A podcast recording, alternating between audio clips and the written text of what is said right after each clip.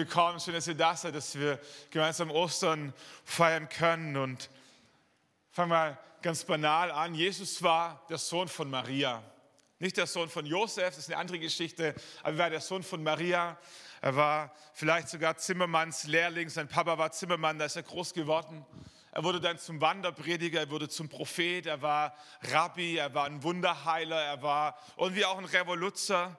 Er war ein Freund der Sünder und Zöllner, wir ein Geschichtenerzähler. Jesus war charismatisch, Jesus war barmherzig, Jesus war liebevoll, Jesus war kraftvoll, Jesus hatte was zu sagen, Jesus hat auch provoziert, Jesus wurde missverstanden, war unorthodox, er war speziell, er war einzigartig. Und am Ende wurde er verraten, abgelehnt, geschlagen, gekreuzigt und beerdigt. Und da lag er nun in diesem Grab und der Stein war davor gerollt. Und es war Samstag, Karfreitag war gestern, Ostern war noch Zukunft. Und dann kam die Nacht und dann kam diese Morgendämmerung und dann lesen wir im Johannesevangelium Kapitel 20, Vers 1, am ersten Tag der Woche, also am Ostersonntagmorgen, am ersten Tag der Woche nach jüdischer Zählweise, am ersten Tag der Woche kommt Maria von Magdala oder Maria Magdalena früh, als es noch finster war, zum Grab und sieht, dass der Stein vom Grab weg war. Maria Magdalena oder Maria von Magdala ist wahrscheinlich die bekannteste Nachfolgerin, also weibliche Nachfolgerin von Jesus. Jesus hatte zwölf Jünger, die waren alle Männer. Äh, und dann gab es noch so eine ganze äh, Gruppe von Frauen, die auch mit Jesus unterwegs waren, die genauso fest an ihn geglaubt haben, genauso ähm, Opfer gebracht haben, die genauso die Wunde gesehen haben, die genauso die Gleichnisse gehört haben. Und Maria von Magdala war eine von diesen. Sie, sie prominenteste, eine der wenigen, die wir mit Namen kennen. Und sie war an diesem Ostersonntagmorgen auf dem Weg zum Grab. Sie war eine der Jüngerinnen und sie hat viel gesehen. Sie hat gesehen, wie Jesus Kranke heilte. Sie hat gesehen, wie Jesus das Brot vermehrte. Aus ihr selber wurden sieben Dämonen ausgetrieben. Das klingt so ein bisschen brutal, Dämonen und so.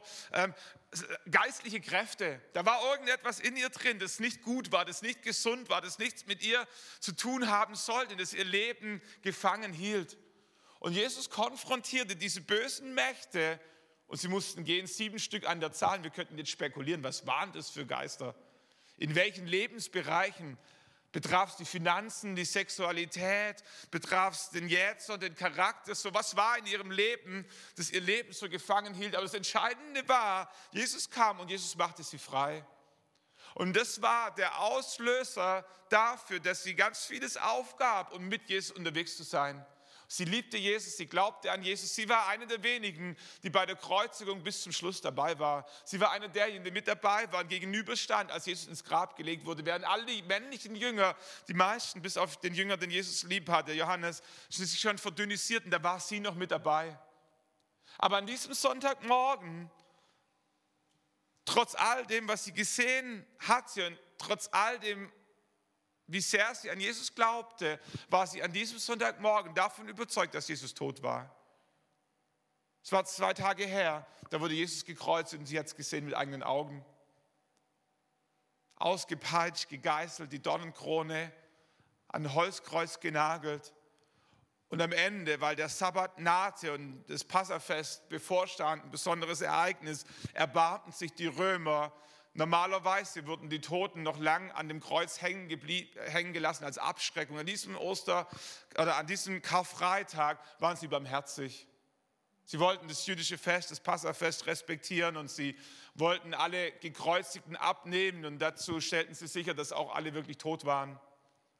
Bei Jesus sie den Speer und stachen in die Seite und als Wasser und Blut rauskam, da wussten sie, da ist innerlich alles abgestorben, was irgendwie nach Leben aussah. Und sie nahmen ihn ab und Josef von Arimathea, ein jüdischer angesehener Mann mit ein bisschen Geld und Einfluss und Nikodemus gingen zum ähm, römischen Statthalter und baten darum, den Leichnam abnehmen zu dürfen und ordentlich beerdigen zu dürfen. Sie mussten sich beeilen, weil am Sabbat durfte ein Jude keinen Toten mehr berühren, war eh schon schwierig und so. Und so nahmen sie ihn ab und in der Nacht- und Nebelaktion brachten sie ihn in ein nahegelegenes Grab. Sie hatten ihn einbalsamiert, eingewickelt und da lag er nun, der Stein war davor, die römischen Soldaten an das Grab bewacht, was Gerüchte gab, die Jünger könnten den Leichnam stehlen. Und mit diesem Bild, mit diesem Bild ging Maria von Magdala am Ostermorgen an dieses Kreuz, äh, an dieses Grab mit dem festen Wissen, Jesus ist tot. Sie ging ganz früh, am ersten Tag der Woche kam Maria von Magdala, früh, als es noch finster war. Vielleicht hatte sie Angst, von irgendjemandem gesehen zu werden. Als es noch finster war, ging sie zum Grab und sieht, dass der Stein vom Grab weg war. Warum ging sie überhaupt zum Grab? Wenn wir ins Lukas-Evangelium rein schauen, entdecken wir, warum sie zum Grab ging. Und da heißt es aber, am ersten Tag der Woche, sehr früh, kamen sie zum Grab und trugen bei sich die wohlriechenden Öle, die sie bereitet hatten. So, Jesus war schon mal einbalsamiert, aber es musste schnell gehen. Es waren zwei Männer. Und wahrscheinlich dachte sie, ich mache es nochmal richtig. Kennst du das so als Frau? Dein Mann sagt, ich habe es erledigt, aber du denkst, ich schaue besser nochmal. So, ähm, und, und sie geht nochmal zum Grab. So sehr hatte sie Jesus lieb. So sehr hatte sie Jesus lieb, dass sie bereit war, diesen Leichnam, der zwei Tage bereits tot war, Mach dir keine falsche Illusion. Jesus sah nicht schön aus, okay? Gegeißelt, den Rücken offen, zerfetzt, die Seite aufgestochen, die Dornenkrone, alles Blut verkrustet, Schweiß, Fliegen, alles war da dran. Und sie hatte Jesus so sehr lieb, dass sie bereit war, ihn nochmal auszuwickeln. Mit dem Ziel, ihn nochmal einzubalsamieren. Aber bei aller Liebe zu Jesus hatte sie trotzdem keinen Glauben, dass Jesus von den Toten auferstehen hätte können. In ihrem Bild war Jesus tot. Sie kam an diesem Ostersonntagmorgen nicht um die Auferstehung zu feiern, sondern den toten Leichnam einzubalsamieren. Das war ihr Ostersonntagmorgen. Und so ging sie zum Grab und sah, der Stein war weggerollt. Sie war entsetzt, sie hatte Fragen, sie wusste nicht wohin. Und dann heißt es im Johannesevangelium Kapitel 20, Vers 2, da lief sie zu Simon Petrus und zu den Jüngern, den Jesus besonders lieb gehabt hatte und berichtete ihnen.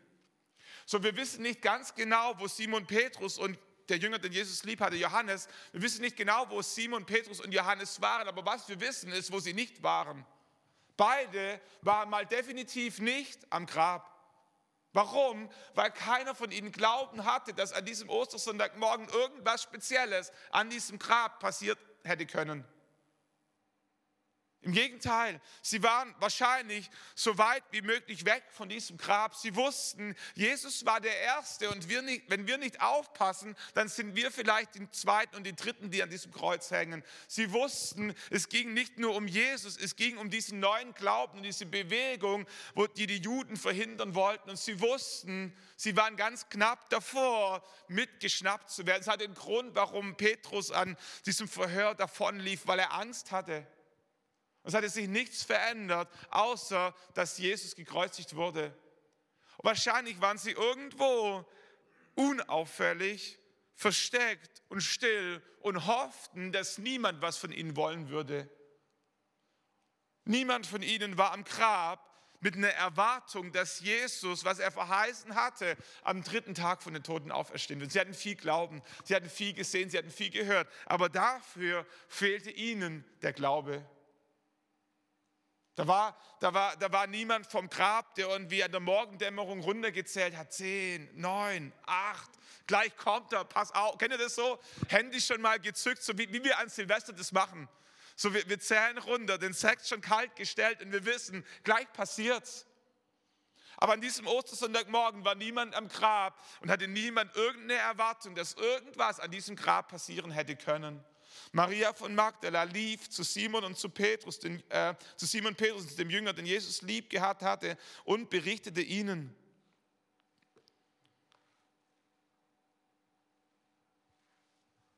Lukas erzählt die Szene ganz ähnlich mit dem kleinen Unterschied, dass Maria Magdala in dieses leere Grab reinschaute und zwei Engel dort sitzen sah, die sie fragten, was suchst du den Lebenden unter den Toten? Und sie dann zurückging, wieder bei den Jüngern landeten und diese Geschichte erzählte vom leeren Grab und von den zwei Engeln. Und da heißt es im Lukas-Evangelium, Kapitel 24, Vers 11, doch für diese, die Jünger, klang die Geschichte, die Maria Magdala erzählte, offenes Grab, Stein weggerollt, Jesus nicht mehr da, zwei Engel da sitzen, klang diese Geschichte völlig unsinnig. Eine andere Übersetzung heißt, äh, wie leeres Geschwätz. Wie leeres Geschwätz. Deshalb glaubten sie ihnen, Maria Magdala und ihren Begleiterinnen, nicht. Die Jünger, die Jesus gesehen hat, die Jünger, die auf dem Wasser liefen, Petrus, die Jünger, die, die so vieles erlebt hatten, die so vieles aufgegeben hatten für Jesus, aber an diesem Ostersonntagmorgen hatten sie keinen Glauben aber wirklich keinen Glauben, dass Jesus von den Toten auferstehen könnte. Und es ist auch nicht so beruhigend. Selbst die Jünger, die so nah an Jesus dran waren, hatten ihre Zweifel. Vielleicht hast du auch gewisse Zweifel in deinem Leben hin und wieder. Ich finde es so sympathisch, dass die Bibel so ehrlich damit umgeht. Ähm, und weißt du, wie das geht? Manchmal gibt es so Kategorien im Leben, wo wir, wo wir sagen, ich glaube, dass Jesus mir einen neuen Job geben kann, aber ich glaube nicht, dass Jesus mich gesund machen kann. Ich glaube, dass Jesus mir einen Partner schenken kann, aber ich glaube nicht, dass Jesus mir einen neuen Job schenken kann. Oder was immer deine Kategorien sind, ganz oft sind es die Dinge, die wir schon mal erlebt und gesehen haben, wo wir sagen, da habe ich Glauben, dass es Gott wieder tut. Und dann gibt es so eine Kategorie von Dingen, wo wir glauben, das ist selbst für Gott zu schwer. Kennst du das? So, da beten wir voller Glauben für, für ein krankes Knie oder für einen kranken Rücken, aber wenn Krebs ins Spiel kommt, dann, dann wird es echt schwierig. So, und so hatten die Jünger wahrscheinlich auch ihre Kategorien und sie hatten vieles gesehen, aber eine Totenauferstehung hatten sie zwar auch schon gesehen, aber konnten sie trotzdem nicht glauben, dass es wieder passiert. Lazarus war von den Toten auferweckt worden, aber dass Jesus sich selber von den Toten auferweckt, und wie fehlte ihnen der Glaube. Und dann heißt es, nur Petrus Kapitel 24, Vers 12 im Lukas-Evangelium. Nur Petrus lief trotzdem zum Grab, um nachzusehen. Dort angekommen, beugte er sich vor, um einen Blick hineinzuwerfen und sah die losen Leinentücher. Und er rief, er lebt, er lebt. Das wäre schön gewesen. Wäre schön gewesen, wenn Petrus an diesem Grab, als es leer war, da stand und gerufen hätte, er lebt, er lebt, aber nicht mal das ist passiert. Nicht mal Petrus, der mutigste von allen. Wir lesen, die Wahrheit ist, Kapitel 24, Vers 12, dann ging er weg und fragte sich verwundert, was geschehen war. Selbst Petrus, der, der mit der großen Klappe, der, der bereit war, aus dem Boot aufzusteigen und übers Wasser zu laufen, sah das leere Grab und er brachte es nicht zusammen. Es war, es war nicht möglich für ihn zu glauben, dass Jesus von den Toten auferstanden sein könnte. Und die große Frage ist, warum dokumentieren alle vier Evangelisten, also Evangelienschreiber, diesen Unglauben der Jünger? Aber wir müssen uns das vorstellen, Jesus war tot. Ähm, es gab immer noch ganz viele im Volk, die Jesus feierten, die von Jesus berührt wurden, geheilt wurden, die an, die an Jesus glaubten. Und nun war Jesus tot. Und es war die Frage, die Chance der Jünger, in seine Fußstapfen zu steigen seine Nachfolger zu werden und diese, diese Bewegung, diese, diese neue religiöse Ausrichtung anzuführen. Wenn du eine Geschichte erfinden würdest, die nicht wahr ist, würdest du nicht anfangen damit, dass du voller Glauben, Unglauben und voller Zweifel warst, dass du Jesus verraten hast, dass du, dass du, dass du weit weg warst, als Jesus auferstanden ist. Wir alle wissen, wie wir Geschichte erzählen, sodass wir selber gut wegkommen. Das ist nicht das, was passiert. Und der einzige Grund, warum das nicht passierte, war, weil sie wirklich Zweifel hatten. Das ist keine erfundene Geschichte. Das ist nicht was, das sich irgendeiner ausgedacht hat, um irgendwie eine Religion zu starten, sondern das ist tatsächlich so passiert. Die hatten die Hosen voll und die waren voller Zweifel. Niemand hat Flyer gedruckt, niemand hat eine Homepage gestartet, niemand hat äh, eine Watchparty am, am, am Grab gemacht und eingeladen und niemand stand da und hat einen Countdown gezählt, bis Jesus vom Grab herauskam. Warum? Weil alle zweifelten und keiner Glauben hatte, dass es passieren könnte. Das war die Ausgangslage am Ostersonntagmorgen. Sieben Wochen später steht Petrus mit seinen Freunden auf dem Marktplatz in Jerusalem, in derselben Stadt, wo Jesus gekreuzigt wurde und predigt den auferstandenen Jesus. Sieben Wochen. Nicht ein halbes Jahr, nicht zehn Jahre später, nicht, nicht drei Generationen später, sondern sieben Wochen später steht Petrus auf dem Marktplatz und predigt von Jesus, dem Auferstandenen. Das, was passiert in dieser Zeit, werden wir uns gleich nochmal genauer anschauen. So, Wissenschaftler sagen, es braucht 80 bis 90 Jahre, bis, eine, bis ein falscher historischer Bericht überhaupt eine Chance hat, geglaubt zu werden. Solange, bis alle, die tatsächlich das miterlebt haben, verstorben sind. 80 bis 90 Jahre. Wenn alle tot sind, die es miterlebt haben, dann gibt es irgendwann eine Chance, dass falsche Erzählungen, Erfindungen über vergangene Situationen geglaubt werden könnten. In der Regel dann aber als Mythen oder als Legenden, wo keiner genau weiß, ob es stimmt oder nicht. Aber in dieser Situation, sieben Wochen später, steht Petrus auf dem Marktplatz und erzählt von dem, was er erlebt hat. Und er predigt von diesem Jesus, der tot war und der von Gott von den Toten auferweckt wurde.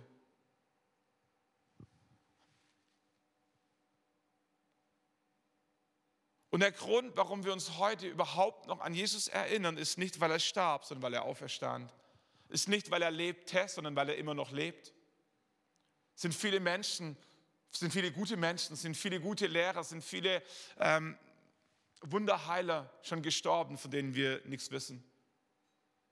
Der einzige Grund, warum wir heute was von Jesus überhaupt wissen, ist, weil er nicht nur gestorben ist, sondern weil er auferstanden ist. Weil, weil er nicht nur lebte, sondern weil er immer noch lebt. Das ist der Grund überhaupt nur, warum die Jünger wieder zurückkamen, nachdem sie sich versteckt hatten. Die Emmaus-Jünger, vielleicht erinnert ihr euch, die waren schon auf dem Weg zurück, haben gesagt, war, war eine spezielle Epoche in unserem Leben, aber lass uns einen Haken machen und nochmal von vorne anfangen. Sie waren auf dem Weg weg von Jerusalem. Und der einzige Grund, warum sie wieder umkehrten und zurückgingen, war, weil sie dem auferstandenen Jesus begegneten. Es hätte nie auch nur ein einziges Evangelium gegeben, wenn Jesus tot geblieben wäre. Kein einziger der Jünger hätte sich die Mühe gemacht, sich hinzusetzen und aufzuschreiben, was er mit Jesus erlebt hatte, so krass es war. Aber wenn Jesus tot geblieben wäre, wäre es nicht wert gewesen, diese Geschichten aufzuschreiben. Und so steht Petrus an diesem Oster an diesem Pfingstfest auf dem Marktplatz und er predigt Jesus, der gestorben ist und wieder auferstanden ist. Ein paar Tage später war er auf dem Weg mit Johannes im Tempel und sie treffen diesen Gelähmten an der schönen Pforte und sagen diese berühmten Worte, Silber und Gold haben wir nicht, aber was wir haben, das geben wir dir. Im Namen Jesu, steh auf und geh. Und er steht tatsächlich auf. Dieser Gelähmte steht auf und fängt an, durch den Vorhof des Tempels zu tanzen. Und all die Leute kannten ihn, weil er über Jahre dort saß und über Jahre war er gelähmt. Und auf einmal tanzt er durch den Vorhof und die einen sind begeistert und die anderen sind entsetzt. Die einen feiern das, dass ein Kranker gesund wurde und die anderen sind entsetzt, weil sie merken, dieser Jesus-Spirit ist immer noch da. Und sie schnappen Petrus und Johannes und sie verhören sie und sagen, was ist los? Und Petrus fängt an zu predigen. Apostelgeschichte 3, Vers 13. Ihr habt, ihr, ihr, ihr habt diesen Jesus an Pilatus ausgeliefert, die frommen Juden, ihr habt diesen Jesus an Pilatus ausgeliefert und habt euch dann noch auf seiner Verurteilung, dann auch noch auf seine Verurteilung bestanden, als Pilatus entschied, ihn freizulassen. Das ist eine Anklage, das ist ein Affront. Da versucht sich keiner rauszureden, sondern da bezieht jemand Position mit dem vollen Risiko, der Nächste zu sein, der an diesem Kreuz hängt. Er sagt, ihr, ihr, der jetzt die blöden Fragen stellt, wer diesen Gelähmten wieder gesund gemacht habt, ihr habt doch selber diesen Jesus ans Kreuz genagelt, als Pilatus ihn hätte freilassen wollen. Ihr wisst doch selber besser. Ihr wisst doch, mit anderen Worten, ihr wisst doch, dass kein Mensch einen Gelähmten wieder gesund machen kann. Ihr wisst doch, dass es nur einen gab, der das konnte. Und diesen einen habt ihr ans Kreuz genagelt. Ihr habt euch von dem Heiligen und Gerechten losgesagt und habt die Freigabe eines Mörders verlangt. euch war lieber, dass Barabbas lebt und Jesus tot ist, als andersrum. Und jetzt kommt's. Ihr habt den getötet, von dem alles Leben kommt. Aber Gott hat ihn von den Toten auferweckt. Davon sind wir Zeugen. Ein Zeuge ist jemand, der was gesehen hat. Okay? Nicht jemand, der was glaubt oder der was meint oder der was denkt oder der eine Vermutung hat. Das ist kein Zeuge. So mit anderen Worten, Petrus sagt, diesen Jesus, den ihr gekreuzigt habt, hat Gott von den Toten auferweckt und wir haben ihn gesehen. Petrus sagt nicht, wir vermuten. Wir vermuten, irgendwie ist sein Spirit noch hier. Wir wissen auch nicht genau, wie es ging. Wir standen da und der Gelähmte und wir haben ihn irgendwie ermutigt. Ich sage, komm, versuch's mal. Probier's nochmal. Wir helfen. Nein. Er sagt, dieser Jesus, den ihr gekreuzigt habt, der ist auferstanden und wir haben ihn gesehen. Petrus sagt, ich habe mit ihm gefrühstückt am See. Und er hat mich gefragt, liebst du mich? Und ich habe gesagt, Jesus, du weißt, dass ich dich lieb habe. Und dann hat er zu mir gesagt, geh und weide meine Lämmer. Petrus sagt, wir haben ihn gesehen. Wir waren dabei, als er in diesen Raum reintrat, wo alle Türen zu waren und auf einmal stand er da, mitten durch die Wand gekommen. Wir haben es gesehen. Thomas war nicht dabei, kam er nochmal. Wir waren dabei, als Thomas seine Hände in seine Wunden gelegt hat. Wir haben es gesehen. Petrus sagt, wir können nicht schweigen von dem, was wir gesehen haben. Petrus sagt nicht, ich habe da so ein Gefühl oder ich habe da so ein inneres Drängen oder ich empfinde so. Petrus sagt, wir können nicht schweigen von dem, was wir gesehen haben. Die Jünger haben Jesus leibhaftig gesehen und es hat ihr Leben auf den Kopf gestellt. Petrus und Johannes mussten ins Gefängnis für diese Überzeugung, Jesus gesehen zu haben.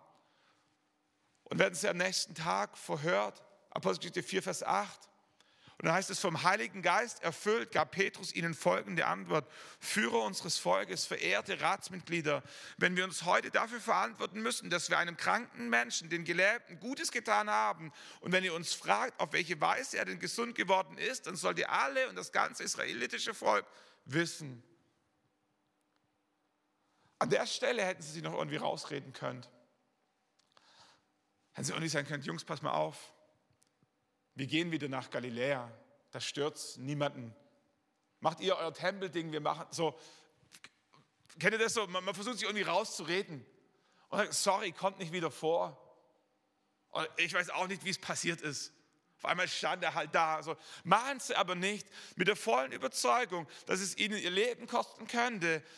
Fahren Sie fort in Vers 10, es geschah im Namen von Jesus Christus aus Nazareth, den ihr habt kreuzigen lassen und den Gott von den Toten auferweckt hat. Seine Kraft hat bewirkt, dass dieser Mensch hier gesund vor euch steht. Bei niemand anderem ist Rettung zu finden und im ganzen Himmel ist uns Menschen kein anderer Name gegeben, durch den wir gerettet werden könnten.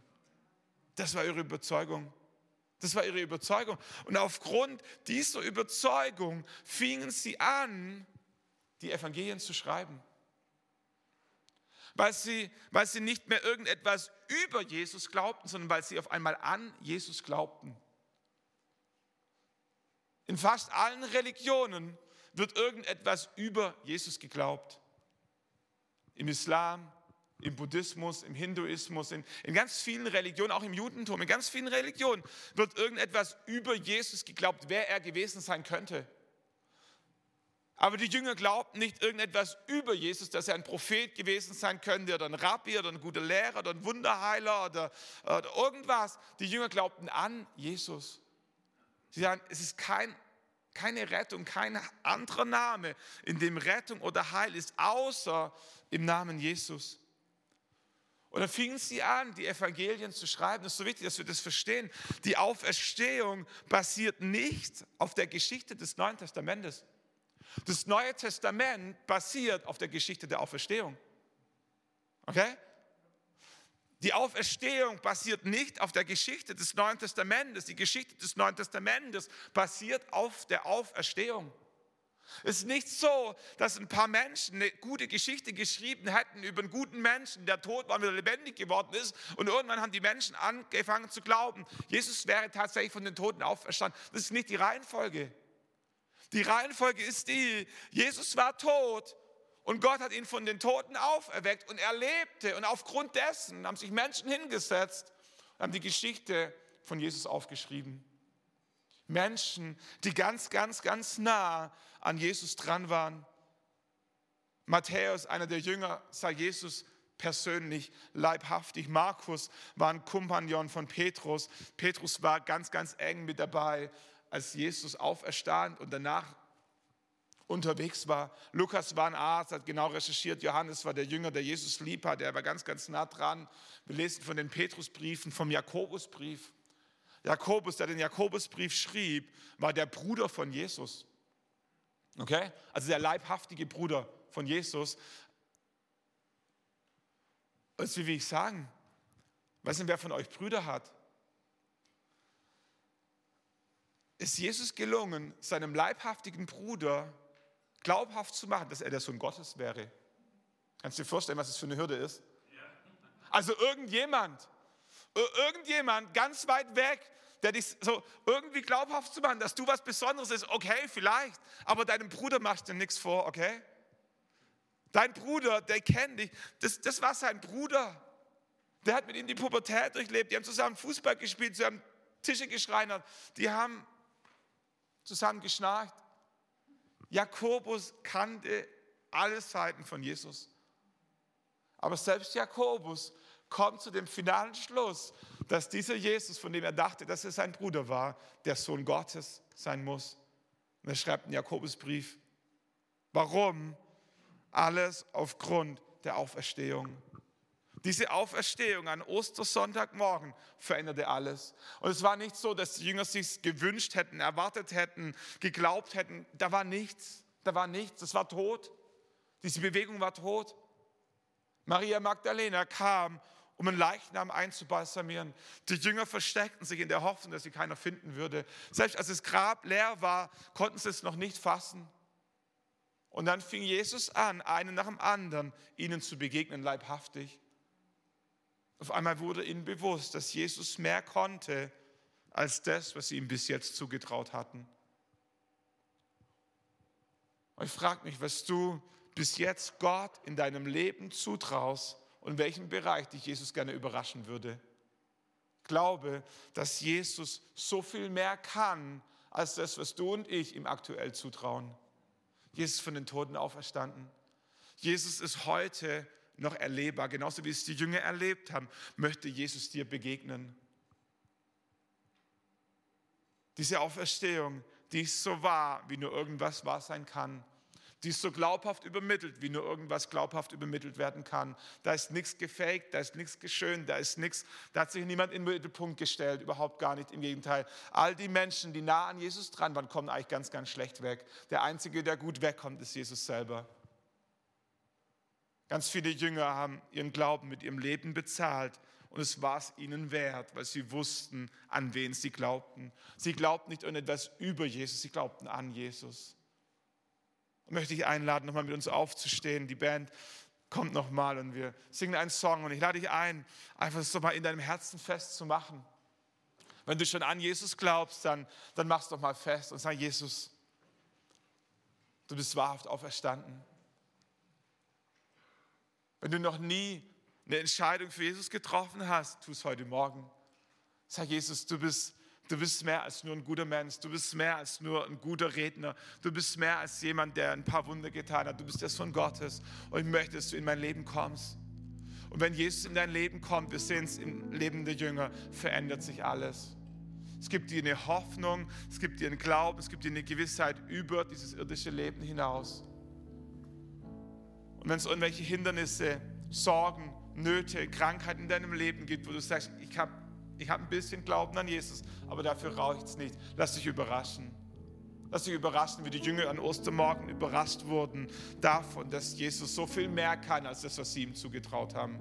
Lass uns glauben für deine Krankheit. Lass uns glauben für deinen Arbeitsplatz. Lass uns glauben für deine Ehe, für die Beziehung zu deinen Kindern. Lass uns glauben für deine inneren Schmerzen. Lass uns glauben für deine Albträume, dass Gott in dein Leben reinkommt und Wunder tut.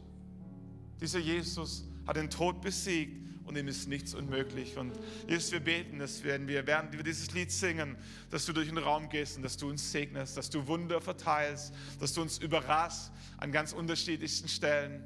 Jesus, wir brauchen dich so, so, so, so sehr. Wir wollen dir mehr zutrauen. Hilf unserem kleinen Glauben. Hilf unserem kleinen Glauben. Schenk uns größeren Glauben. Schenk uns größere Wunder. Schenk uns Auferstehungen, Toten auferstehen in unserem Leben. Danke für Ostern. Wir beten, dass du, wenn du diesen Song singst, dass du uns begegnest, wenn du uns begegnen kannst. Danke, dass du da bist.